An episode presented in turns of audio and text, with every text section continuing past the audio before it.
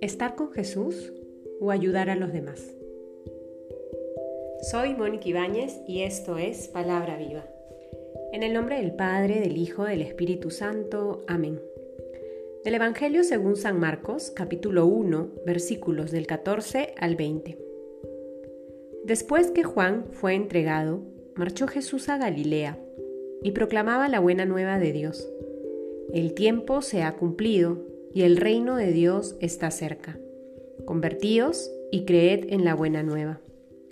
Bordeando el mar de Galilea, vio a Simón y a Andrés, el hermano de Simón, largando las redes en el mar, pues eran pescadores.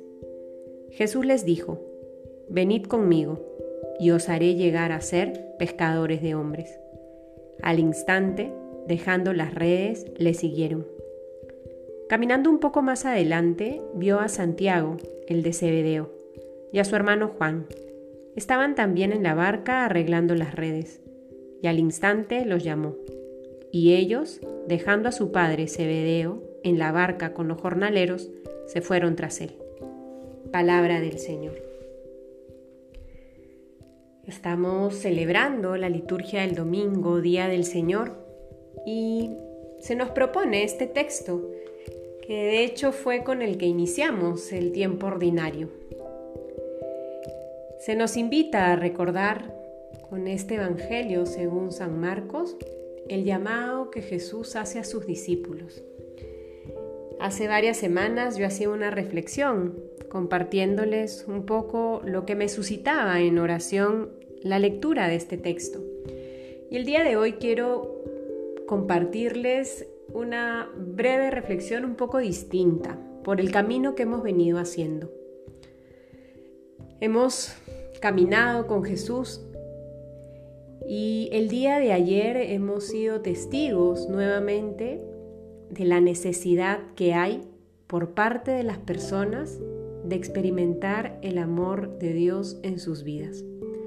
Un amor que se hace cercano en la persona de Jesucristo, porque el tiempo se ha cumplido y que de alguna u otra manera nos invita a cada uno de nosotros a ser instrumentos para acercar la verdad de quién es la libertad, de quién es la caridad. Veíamos también cómo Jesús dentro de su grupo grande de discípulos llama a doce apóstoles. Pero esta responsabilidad de anunciar el amor no es exclusiva de los doce, sino que nos compete también a quienes no sabemos discípulos.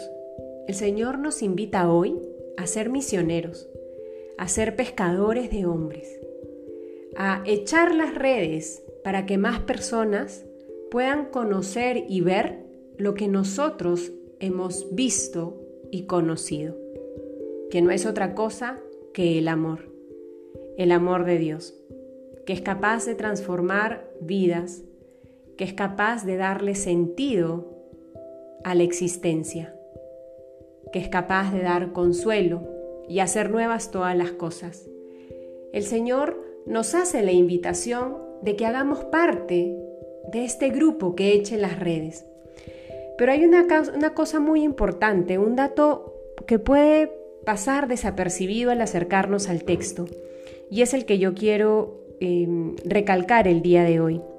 Cuando Jesús llama a estos hermanos a que le sigan y les promete que los va a hacer pescadores de hombre, lo primero que les dice es, venid conmigo.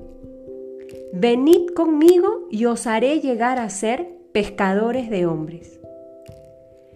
La invitación que el Señor nos hace a ser misioneros, a echar las redes, no puede desligarse de esta primera condición que es estar con Jesús, que es venir donde Él, que es ir a su casa.